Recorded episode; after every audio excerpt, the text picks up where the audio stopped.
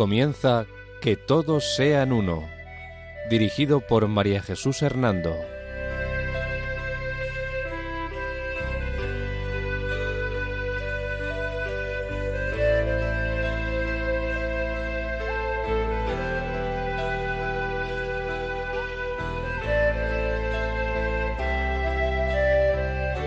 Buenas tardes, queridos oyentes de Radio María. Un domingo más, bajo la protección de María, volvemos a estar con ustedes en este programa titulado Que todos sean uno. La dirección del programa corre a cargo de María Jesús Hernando. Y a mi lado tengo como colaborador a Eduardo Ángel Quiles. Buenas tardes, queridos oyentes. El sumario de nuestro programa es el siguiente. Noveno programa sobre la religión budista y resumen de toda la religión. El fundador, Siddhartha Gautama, despierta a la realidad. La gran renuncia de Siddhartha Gautama. Siddhartha Gautama anuncia la vía media o camino de salvación. Las cuatro nobles verdades y su noble camino octuple. Las características de la existencia, la impermanencia, la ley del karma, la reencarnación o renacimiento. El nirvana o la salvación como ideal fundamental del budismo. Los libros sagrados del budismo, el Tripitaka. Las tres joyas o refugios del budismo, Buda, el Dharma o la ley y la Sangha o comunidad. Importancia del monacato en la religión budista. La mujer en el budismo. Tradiciones o ramas budistas. El Hinayana o Theravada, el Mahayana, el Brahayana o Tantrismo y el Lamaísmo. El culto, la liturgia y la oración en el budismo. El diálogo interreligioso del budismo con el cristianismo.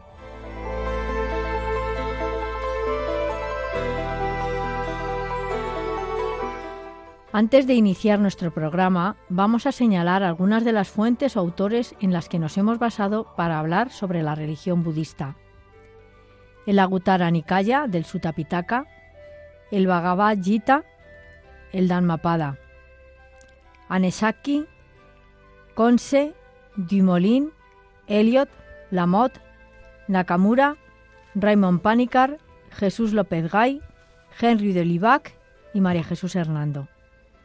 María Jesús, después de referirnos a las fuentes en las que te has basado para hablar de este programa sobre budismo, quizás podrías comenzar haciéndonos una pequeña introducción dentro del resumen final que deseas hacernos sobre la religión budista. Por supuesto, Eduardo, verás. El budismo es un término usado en Occidente. Buda es un título sánscrito que significa quien ha despertado. La aparición de esta religión fundada por Siddhartha Gautama príncipe perteneciente a la primera casta de la religión hinduista y que debido a la iluminación que obtuvo comenzó a llamarse Buda, tuvo lugar al norte de la India, en la región de Nepal, cerca de Benares. ¿Y qué nos puedes decir sobre el fundador del budismo? Fue Siddhartha Gautama, como te decía, y eh, la India, país natal de Siddhartha Gautama, fue el lugar donde este fundador vivió sus primeras experiencias religiosas salvíficas. ¿En torno a qué aspectos gira el budismo? Pues mira, todo gira en torno a dos centros, el ascetismo y la meditación, evitando las exageraciones y generando un esfuerzo dirigido hacia el hombre en su existencia concreta, desarrollando una espiritualidad eh, práctica. María Jesús, la esencia de esta doctrina, mm, ¿bajo qué aspectos fundamentales se desarrollaba? La esencia de esta doctrina budista, según algunas fuentes, se desarrolla mm, pues eh, fundamentalmente bajo tres aspectos o, tres vehículos fundamentales ¿no? que, desarrollan todo lo que significa el budismo, que son eh, las corrientes del Theravada, del Mahayana y del Brahayana. Bueno, también podríamos decir el lamaísmo. Sí, nos has dado también unos pequeños retazos sobre el fundador, sus ideas e intenciones. Si te parece bien, ahora podrías hablarnos sobre de la cronología de su existencia.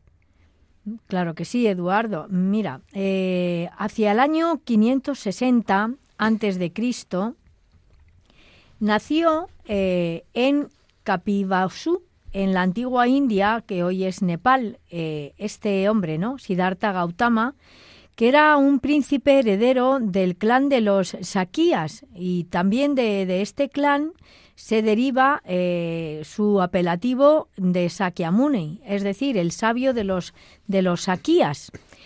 Eh, tras haber llevado una vida llena de lujos y placeres, privado del contacto con las cosas tristes de la vida, eh, bueno, pues un día decidió salir de las murallas de su palacio y se encontró con tres límites eh, fuera de, los jardines de este palacio.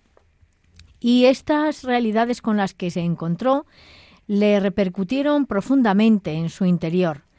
Y las realidades mm, fueron un anciano, un enfermo débil y delgado, y eh, también un muerto llevado por sus parientes. Sabiendo que su linaje no lo aislaba de esos infortunios, vejez, enfermedad y muerte, se dio cuenta eh, Gautama de la inutilidad de gastar la vida en lujos y placeres. Y entonces eh, se preguntó, ¿no? Si el hombre vive para al final terminar siendo enfermo, envejeciendo y muriendo, ¿para qué, ¿para qué sirve la vida? ¿Qué hacer en la vida, no? y tanto por él como por su familia y por su pueblo, eh, que algún día él pensó que llegaría a gobernar, ¿no? Pues él se hizo estas preguntas y trató de darles una respuesta, ¿no? Y otro día, de los que él salió de su palacio, se encontró con la imagen de una asceta, una asceta del hinduismo, ¿no? Y mm, se dio cuenta que, que, de alguna manera la vida de renuncia de este asceta y la renuncia a las cosas materiales, eh, bueno, pues que ayudan a, dominar las pasiones y a dar una respuesta al sentido de la vida, ¿no? Y entonces este asceta le, le sirvió de inspiración y mm, después de, un tiempo, ¿no? Reflexionando en qué camino tomar, en qué hacer, ¿no? Para, para buscar una respuesta para sí mismo y para los demás, pues eh, un día decidió abandonó, abandonar su palacio, a abandonar sus riquezas y eh, también su trono futuro, ¿no? De, de príncipe y partió en busca del remedio para conseguir frenar la enfermedad, la vejez y la muerte.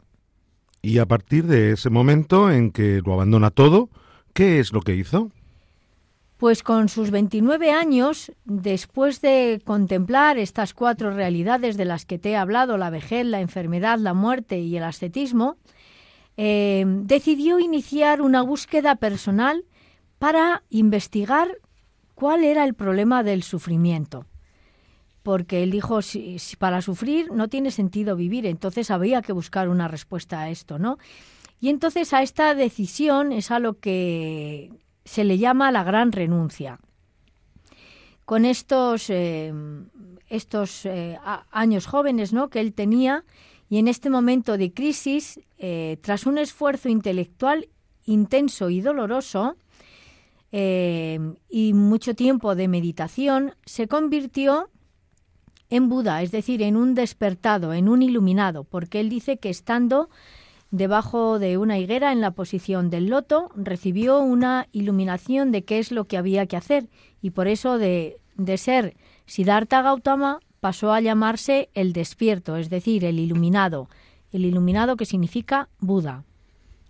Entonces, María Jesús, Buda, pues lo que acabas de decir, ¿no? Significa, pues, eh, iluminado, ¿no? Sí, sí, efectivamente. Eh, pero te sigo contando que en este momento Siddhartha también se dio cuenta que casi después de morirse de hambre a causa de un ascetismo muy estricto que hizo, eh, se dio cuenta de que no tenía sentido hacer un ascetismo tan estricto, porque si el hombre terminaba consigo mismo, pues entonces eh, pues tampoco podía solucionar nada en la vida, ¿no? Y entonces pues eh, sí que realizó ascetismo, pero moderado. Eh, entonces, eh, este ascetismo moderado estaría entre los dos extremos, entre la mortificación absoluta y también pues eh, esa indulgencia lograda para conseguir tener energías y para conseguir tener lucidez en su meditación.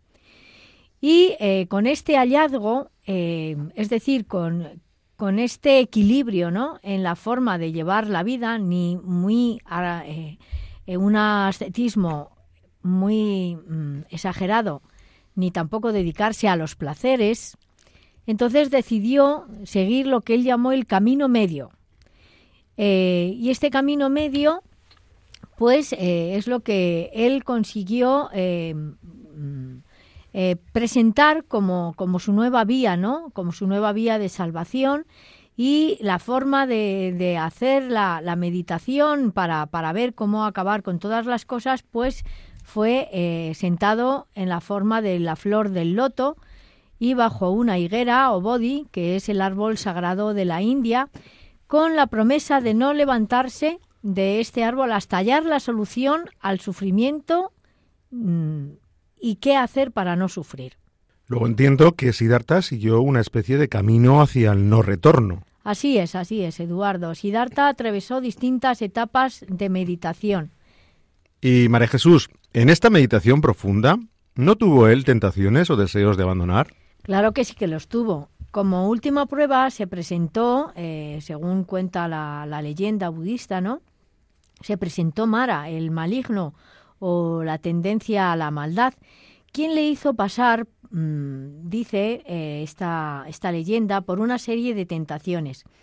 Sin embargo, Siddhartha no cayó en estas tentaciones y al final conoció que había logrado un estado definitivo de no retorno, un estado de paz absoluta al que él llamará nirvana, que significa cese del sufrimiento. ¿Y qué hizo tras alcanzar esa iluminación? Pues tras alcanzar la iluminación dedicó su vida a propagar sus enseñanzas en el norte de la India. La iluminación de Gautama eh, ciertamente es el punto de partida histórico del budismo. La enseñanza que Buda transmitió a partir de este momento sobre esta iluminación es que todo hombre puede alcanzar el nirvana. Eh, todos los seres, decía él, mm, por sus propias fuerzas y con su único potencial, pueden lograr el cese del sufrimiento y comprender la naturaleza del bodhi. ¿Y la gente que escucha y seguía a Buda lo consideraba como una especie de ser divino? No, no, de hecho no existe para el budismo lo que se pueda llamar Dios, eh, ser único per se, creador o generador de un mundo y de los hombres como realidad última. Para el budismo eh, no hay teísmo eh, en los textos y enfoques budistas, es decir, no se habla de Dios. Entonces podríamos decir que el budismo es ateo o ateísta. Pues no exactamente tampoco. Aquí es muy importante tener en cuenta que el ateísmo del budismo eh, no debe sorprendernos, ya que el ateísmo tiene una notoria presencia en la historia del pensamiento indio. Pero el budismo afirma a un creador del universo, ¿no? El budismo no afirma a un creador del universo y sus enseñanzas eh, no son eh, percibidas por sus seguidores ni como creencias ni dogmas, ya que estas mismas enseñanzas animan a, la persona que practica el budismo a, bueno, pues de alguna forma que se cuestione y investigue y compruebe eh, por sí mismo qué debe hacer, ¿no? Para comprenderlas e interiorizarlas. Y María Jesús, ¿se afirma la existencia del alma en el budismo? El budismo niega la existencia del alma, de una, es decir, niega la existencia de una esencia, de un eh, sí mismo y niega la existencia de un yo duradero. Todo es pasajero, ¿no? Luego, si el budismo no habla de un Dios creador, entiendo que tampoco mm, lo hace de la existencia de los seres sobrenaturales. Pues mm, verás, Eduardo, la atribución al budismo de una posición netamente atea no significa que, el budismo niegue la existencia de seres sobrenaturales, como son, por ejemplo, los avatara o dioses eh, heredados del vedismo, es decir, de, del hinduismo, ¿no? Y no se cree que no se cree en Dios, pero tengo entendido que algunos fieles creen en un Dios Buda o en la persona de Buda. No sé, ¿es esto cierto? En este sentido, podemos decir que para la rama mayoritaria del budismo, el Mahayana o el gran vehículo, em, bueno, pues eh, por una parte se supone que existe un Buda cósmico. Esto es un Buda eterno y universal que viene siendo un Dios completo en el sentido clásico y monoteísta de la palabra. Pero eh, esto es por parte de algunas sectas, no en todo el, el budismo, ¿no? ¿Y qué concepto de la creación tiene el budismo? En el budismo el universo o concepto del mundo nunca, o sea, ellos no hablan del, del origen del mundo, ¿no? Y tampoco hablan exactamente de su fin. Los budistas creen en que el mundo siempre ha existido, está ahí, o sea, no, no lo plantean, no, no se meten a, a indagar ¿no? sobre estos asuntos. Observo entonces, María Jesús, que el budismo se preocupa menos de responder a preguntas como el origen de la vida y más por el objetivo de salvarse a sí mismo y a otras personas del sufrimiento mediante la llegada del, del nirvana, del despertar. Pues sí, de alguna manera así es, así podríamos afirmarlo. Y ahora, si te parece, vamos a ver si el budismo es visto como una religión o simple filosofía de la vida. Además, creo que es preciso recalcar que el budismo no tiene por objeto la veneración de una persona humana o divina. Eh, Buda eh, no es eh, ni un dios ni un enviado de Dios. Antes te he dicho que el Mahayana, algunas sectas del Mahayana mm, ponen a Buda como dios, pero el budismo en sí no, ¿no? Y por lo tanto no lo hacen porque tampoco Buda enseñó nada sobre Dios. Lo importante, según Buda y, los que siguen fielmente su doctrina, es que su enseñanza o doctrina está orientada a eliminar, a eliminar el deseo, ¿no? Porque según Buda es el deseo, la sed de las cosas, lo que perturba la vida de las personas y, eh, bueno, para poder eh, llegar al nirvana, a ese mm, no nacido, ¿no? A esa paz absoluta, pues hay que eliminar el deseo y hay que eh, eliminar esa sed de las cosas y de las personas y de todo, ¿no? Ah, no hay que desear nada. Ahora, María Jesús, si te parece bien, te propongo que comiences profundizando en la doctrina fundamental del budismo, deteniéndote en lo que se asevera con cada una de sus cuatro nobles verdades. Pues me parece muy apropiada tu propuesta. Comienzo pues diciendo que Buda, Gautama, dio su primer discurso o, sutra a sus antiguos compañeros de meditación en lo que se conoce como la puesta en marcha de la rueda del Dharma, el Dharmapakapatava, ¿no? En este primer discurso, Buda Gautama establece las bases para la comprensión de la realidad del sufrimiento y el cese del dolor, ¿no? Y del sufrimiento. Estas bases se conocen como las cuatro nobles verdades. Eh, y estas constatan la existencia de lo que en el budismo se llama dukkha, es decir, una angustia es, eh, esencial, ¿no? existencial de, de la naturaleza con la cual hay que acabar. ¿Y qué dice la doctrina de su primera noble verdad? Bueno, pues si te parece bien, esto te lo cuento después de hacer una pausa. Muy bien.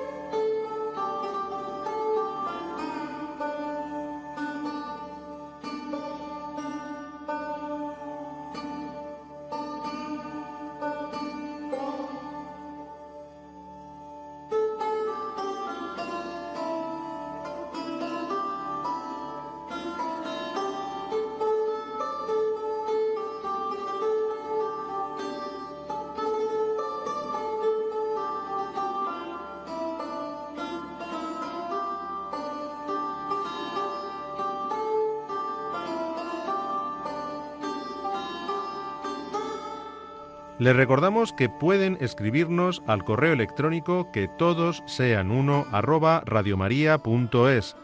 todo junto y con letra minúscula. Repetimos, que todos sean uno arroba.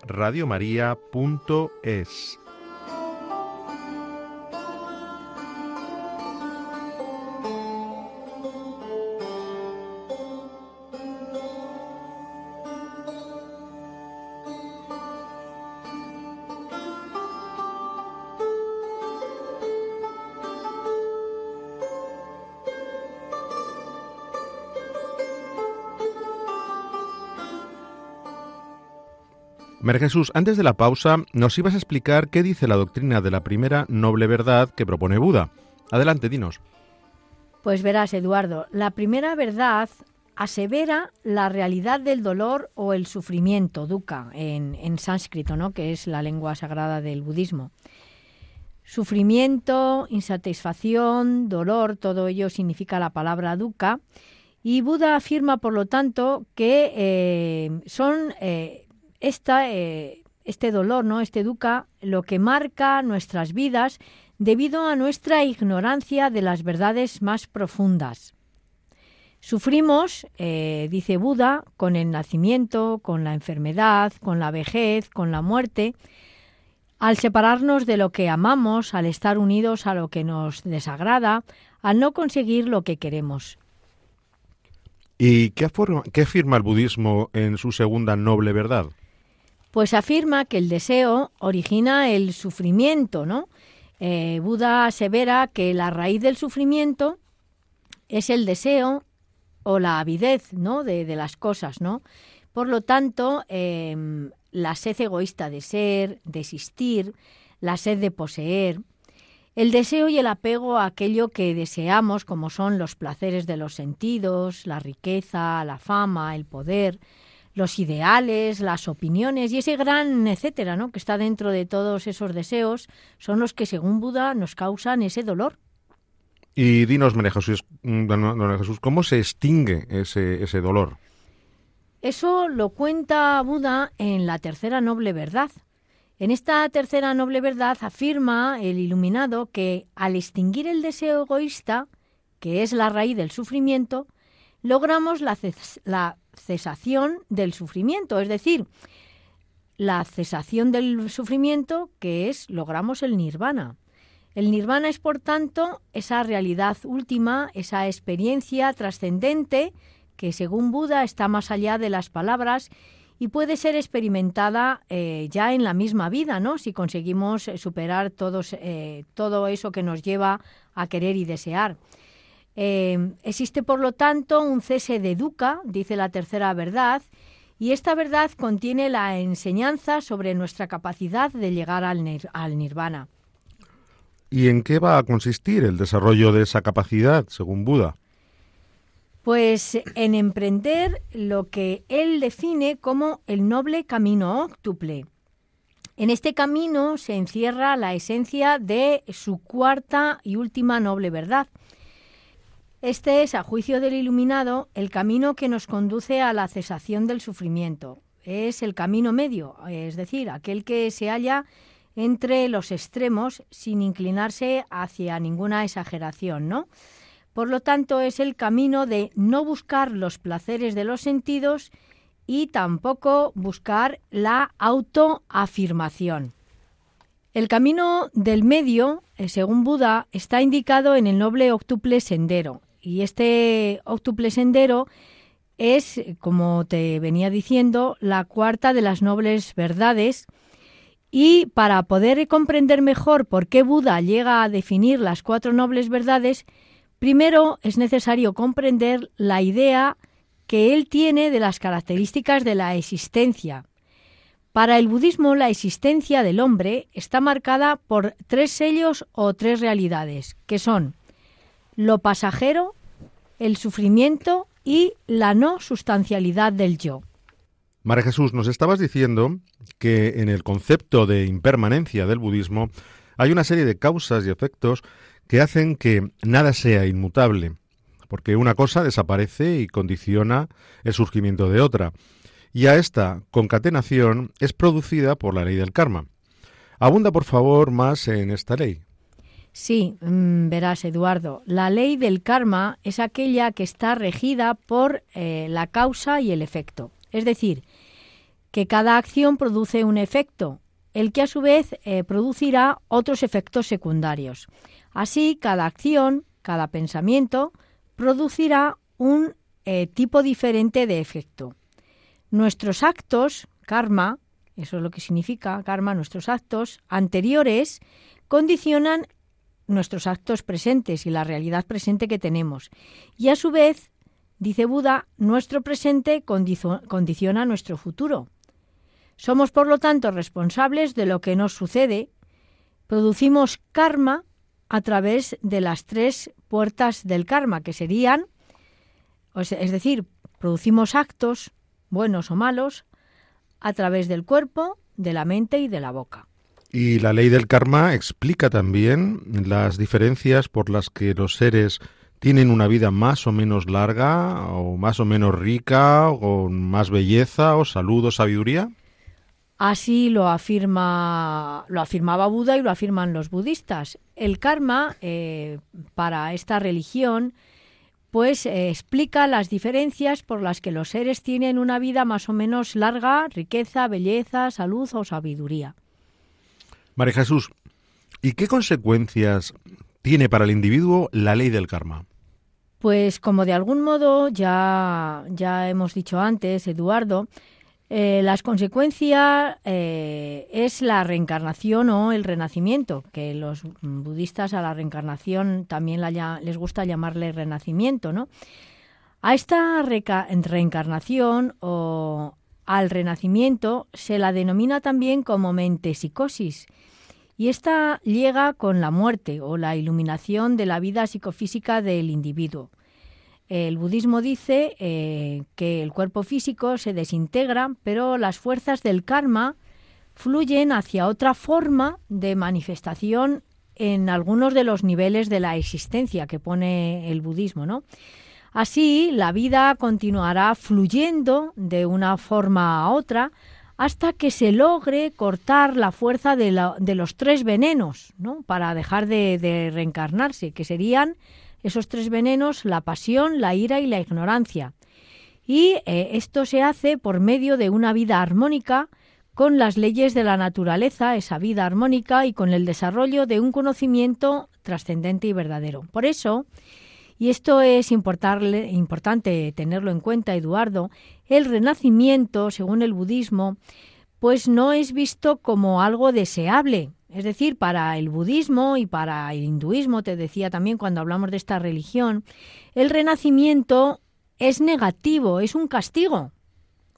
Y por lo tanto, em, el renacimiento tampoco significa ni determinismo ni destino. Em, el renacimiento es eh, lo que marca una clara diferencia con la idea ah, del budismo ¿no? y del hinduismo este sentido de renacimiento como un castigo marca una clara diferencia, te digo, con la idea actual que protagonizan eh, las sectas y entre ellas el New Age sobre la idea de la reencarnación, que la proclaman como algo positivo. ¿Y por qué la proclaman como algo positivo? Porque no predican eh, el sentido que tienen estas religiones de la reencarnación y que es el verdadero sentido, es decir, y es que la vida, el hombre, como no ha conseguido por sus propias fuerzas vivir bien, tiene que vivir otras vidas, pero no sabe qué tipo de vida va a vivir, si se va a reencarnar en un gusano, en una araña, eh, en un rinoceronte. Es decir, todo esto lo que significa es que, bueno, las sectas y, y el New Age lo que dicen con el Renacimiento es que mi vida se prolonga en otras vidas, ¿no? Pero no le dan el verdadero sentido, ¿no? Por lo tanto, la idea de la reencarnación que parte de las religiones hinduista y budista nunca es positiva, es negativa, porque es un signo de que la persona no ha sido capaz de vivir una vida de bondad y de plenitud y por eso se tiene que volver a reencarnar. Sí, esto que nos aclaras creo que es muy importante tenerlo presente en el ambiente actual, donde se propone la reencarnación como la salvación pasajera, que en el fondo no valora ni la identidad de la persona ni su vida eterna, efectivamente. Así es, Eduardo. Por eso el concepto de reencarnación en el camino budista eh, pretende que el individuo tenga la idea de que puede liberarse de la cadena de causas y efectos, es decir, pretende crear la idea de que mientras no exista un cese de este ciclo, nuestra vida está sometida al ciclo del samsara.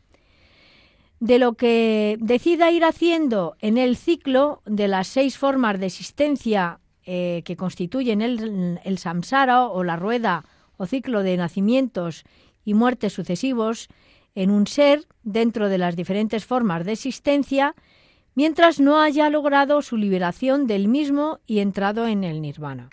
¿Y cuáles son, según el budismo, esas seis formas de existencia que constituyen el samsara o la rueda de o ciclo de nacimientos y muertes sucesivos de un ser dentro de las diferentes formas de existencia?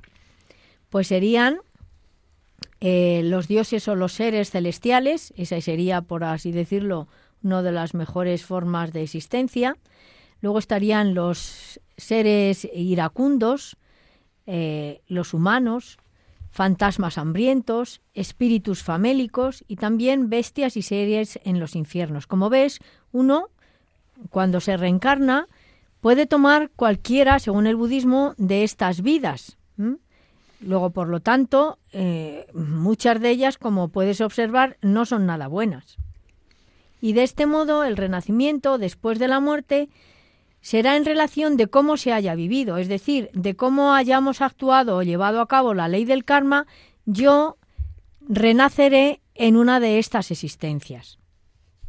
Aquí en estos cuatro tipos de personas que deben distinguirse respecto al karma y su destino previsible, parece que el cielo e infierno no están expresando exclusivamente el destino tras la muerte, sino estados luminosos o de felicidad. ¿Esto es así?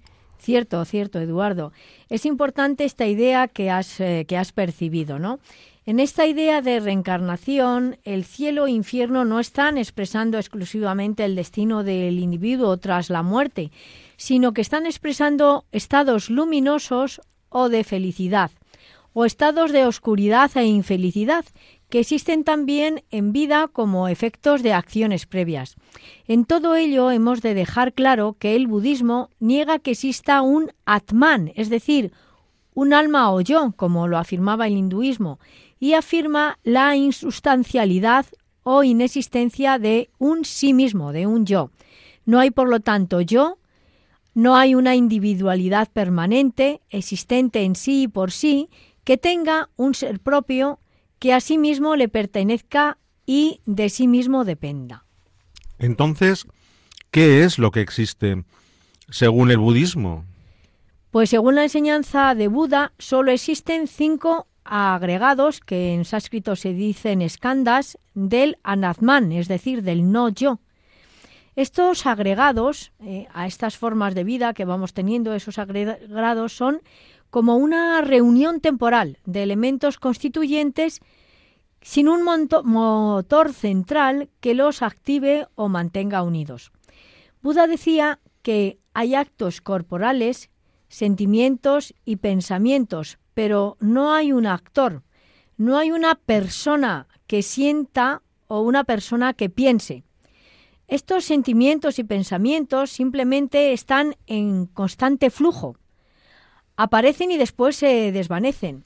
Por tanto, la noción de una identidad personal permanente es una ilusión que produce, dice Buda, apego a la naturaleza del propio yo personal y el egoísmo resultante imposibilita alcanzar el nirvana. Por lo tanto, ¿qué, es lo que el Buda defiende? Que no hay yo, que no hay una existencia eh, permanente.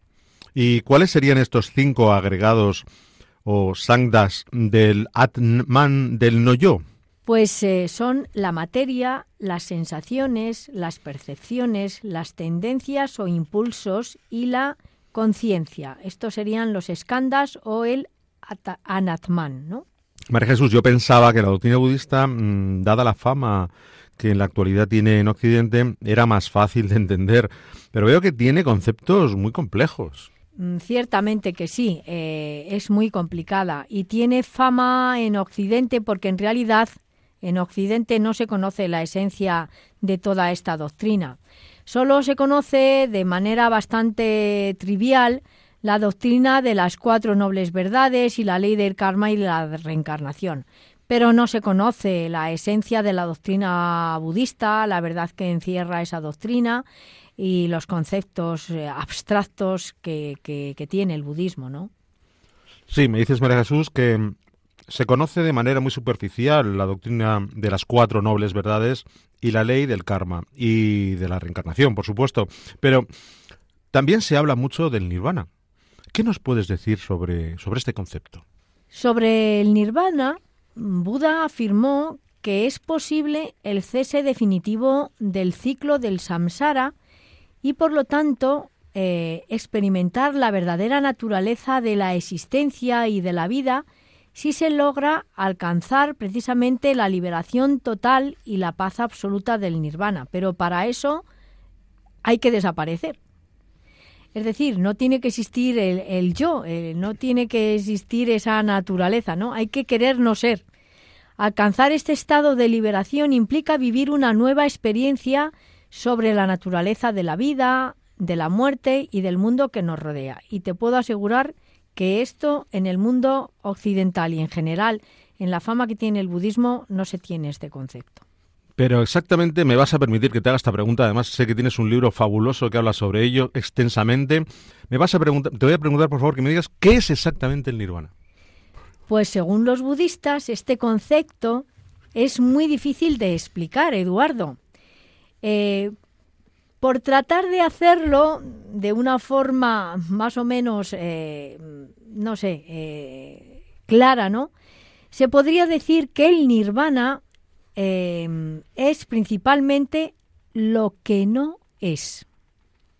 El nirvana es lo que no es. Es decir, el nirvana sería lo no nacido, lo no originado, lo no creado, lo no compuesto.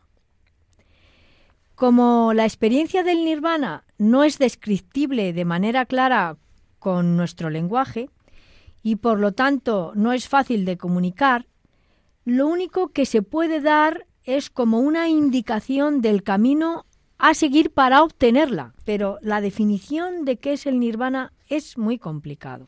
Y dinos, María Jesús, ¿cuál sería ese camino para alcanzarlo? Pues es, como te venía diciendo, el camino óctuple. Cuando se consigue hacer plenamente este camino, estos ocho pasos, se consigue terminar en el nirvana, es decir, Em, se consigue el despertar y se consigue ese descubrimiento directo y personal de la realidad última de que todos los seres tienen la naturaleza de Buda y esa naturaleza de Buda en definitiva sería que no hay que querer ser la nada, el vacío absoluto. Entonces, María Jesús, podríamos decir que el nirvana es para los budistas la salvación, ¿es así? Sí, claro, eh, para Buda el nirvana era la salvación, porque es terminar de reencarnarse. Por eso era la salvación. O sea, si tú consigues el nirvana ya no te tienes que reencarnar. Por eso la llamaba el camino hacia la salvación, ¿no? Eh, también para los budistas la salvación es su ideal fundamental, es decir, conseguir este ideal, pero como has podido observar al describir en qué consiste el nirvana, el nirvana no tiene nada que ver con nuestra idea de salvación. Son dos conceptos completamente diferentes en lo que significan, ¿no? En, su profundidad. Para nosotros, los cristianos, la salvación supone que nuestra persona única e irrepetible, creada única e irrepetible para siempre, luego existe el ser, existe la persona, es resucitada por Dios para estar con Él en un estado pleno y feliz por toda la eternidad. Es decir, para nosotros eh, nuestra salvación es terminar en unión con Dios, no es terminar en la nada, no es terminar en el vacío. Pero para los budistas no es así, porque como te comentaba antes, ellos, los budistas, consideran que el individuo no es una persona, no es un ser creado único e irrepetible por Dios, y por lo mismo no hay quien le pueda salvar, porque si no existe, si tiene que terminar en no ser, pues, pues no hay nada, ¿no? No hay nada que salvar.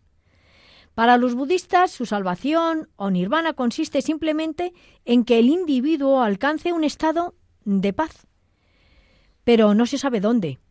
Es decir, no hay paraíso, ni tampoco esto supone estar en la felicidad con Dios. La salvación eh, se hace carne en su máxima útil para sí, útil para los demás. Esto sería un poco el ideal budista, ¿no? A través de dos vertientes, el dominio de uno mismo, el dominio de sí, y la benevolencia hacia los demás. Y esto especialmente, esto que te estoy diciendo, útil para sí, útil para los demás, sobre todo en lo que es la corriente del Mahayana. María Jesús, gracias por explicarnos lo que es la salvación para el budismo. Y, pero dinos, ¿qué, qué, puedes decirnos sobre la moral eh, en la religión budista? Pues eh, varias cosas, pero si te parece te lo contaré después de una pausa. De acuerdo, muchas gracias.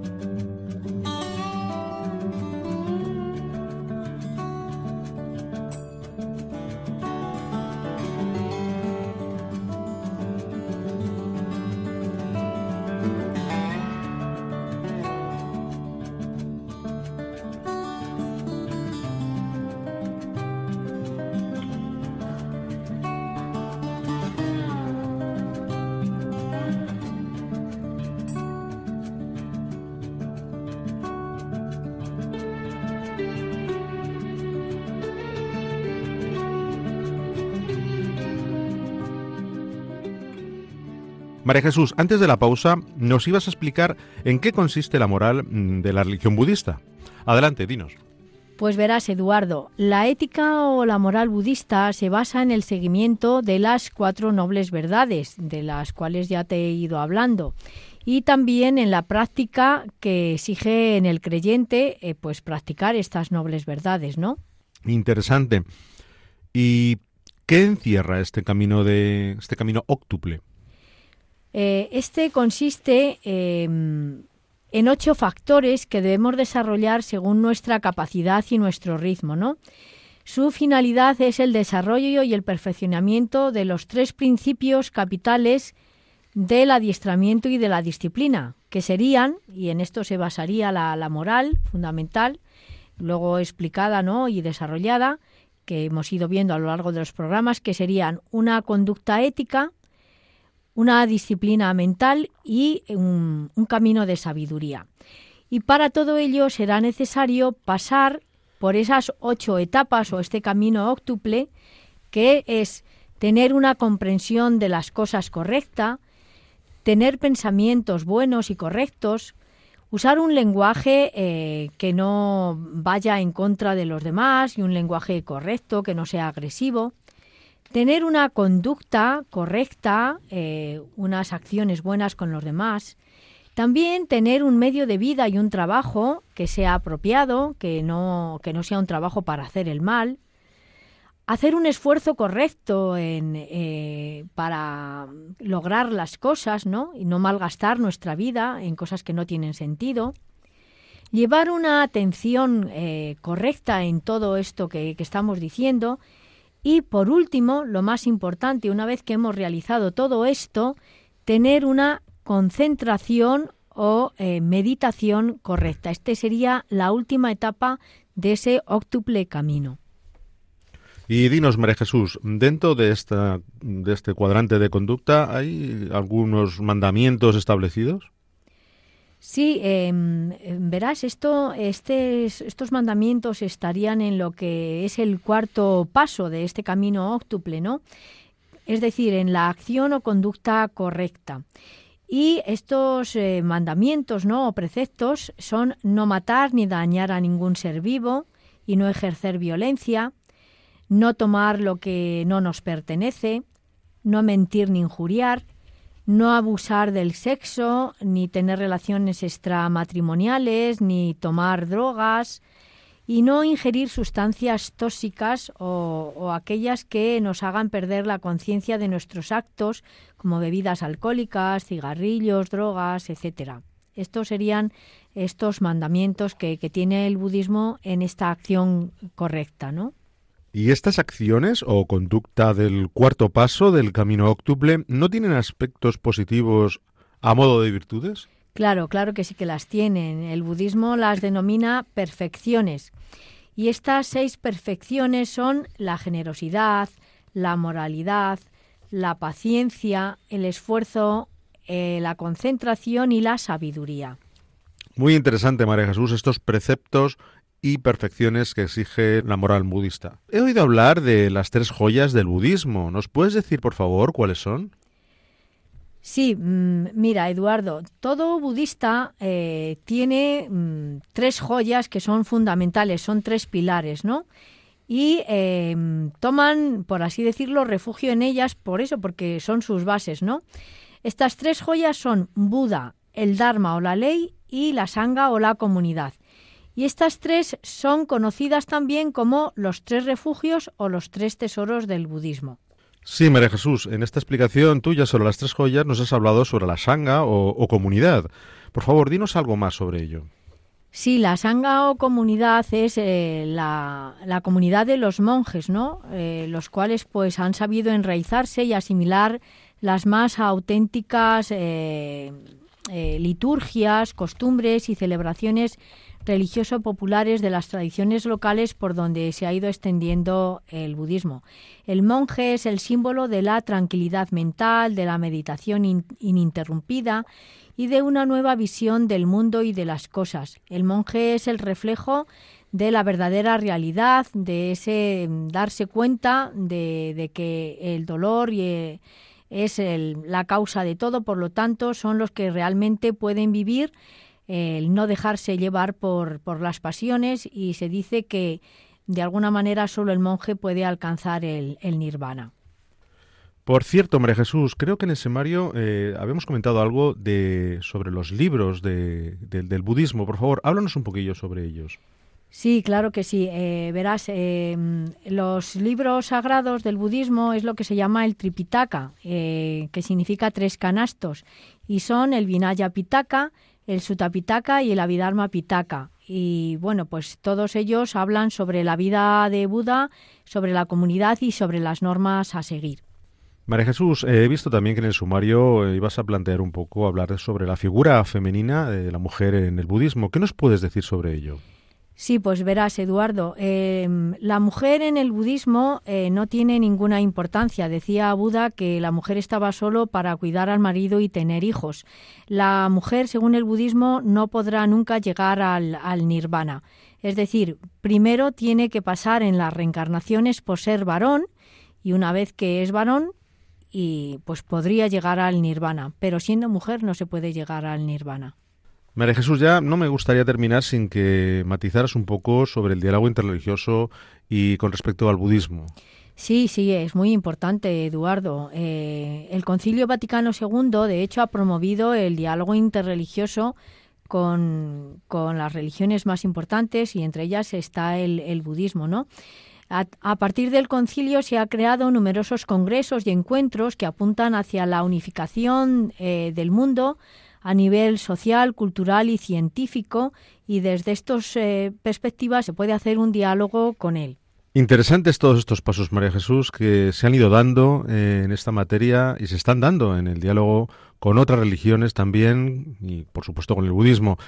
En este sentido, me gustaría saber si se podría señalar algunos aspectos de diálogo interreligioso que el magisterio plantea para llevar a cabo entre budismo y cristianismo. Sí, claro que sí, cómo no, Eduardo. Eh, también se, eh, se pone el acento, ¿no? Ya desde el Concilio Vaticano II y en nuestros días, se pone el acento en elementos como son el conocimiento mutuo a través, por ejemplo, de la educación, también en crear materiales para las celebraciones interreligiosas, defender la libertad de conciencia y de culto, eh, una búsqueda de la verdad para obtener la justicia y, la paz, eh, esforzarse mutuamente cristianos y budistas por el empeño común en la defensa de la vida, tener un sentido de responsabilidad con la ecología, eh, budismo y, cristianismo dan mucha importancia a la ecología, y también, eh, bueno, pues plantearse el espiritualizar la cultura materialista que se da en el siglo XXI.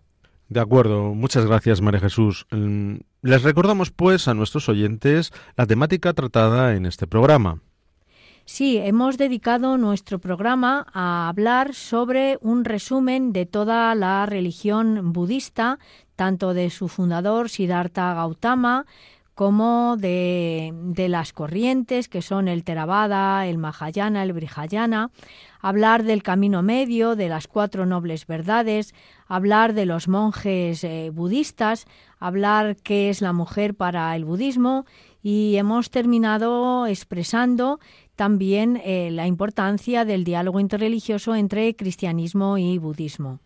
Sí, también hemos hablado del karma, de las tres joyas, de los libros del Tripitaka y las demás ramas budistas como el Hinayana, Theravada, Mahayana, Brahayana y Tantrismo o Lamaísmo. Sí, sí, efectivamente, Eduardo. Todo ello lo hemos abordado en este programa resumen sobre el budismo, que es el programa número 9, es decir, que hemos hablado de budismo durante ocho programas que los pueden ver en, el, en los podcasts. Perfecto.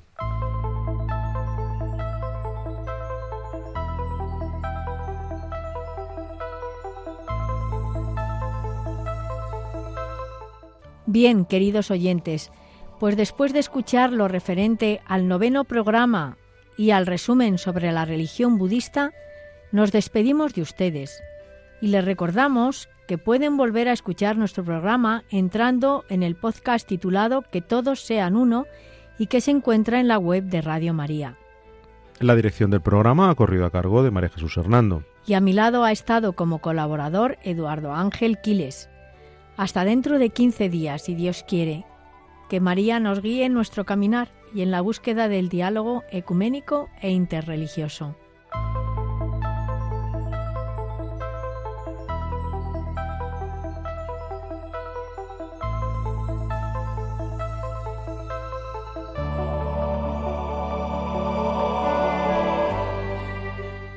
Han escuchado Que todos sean uno, un programa dirigido por María Jesús Hernando.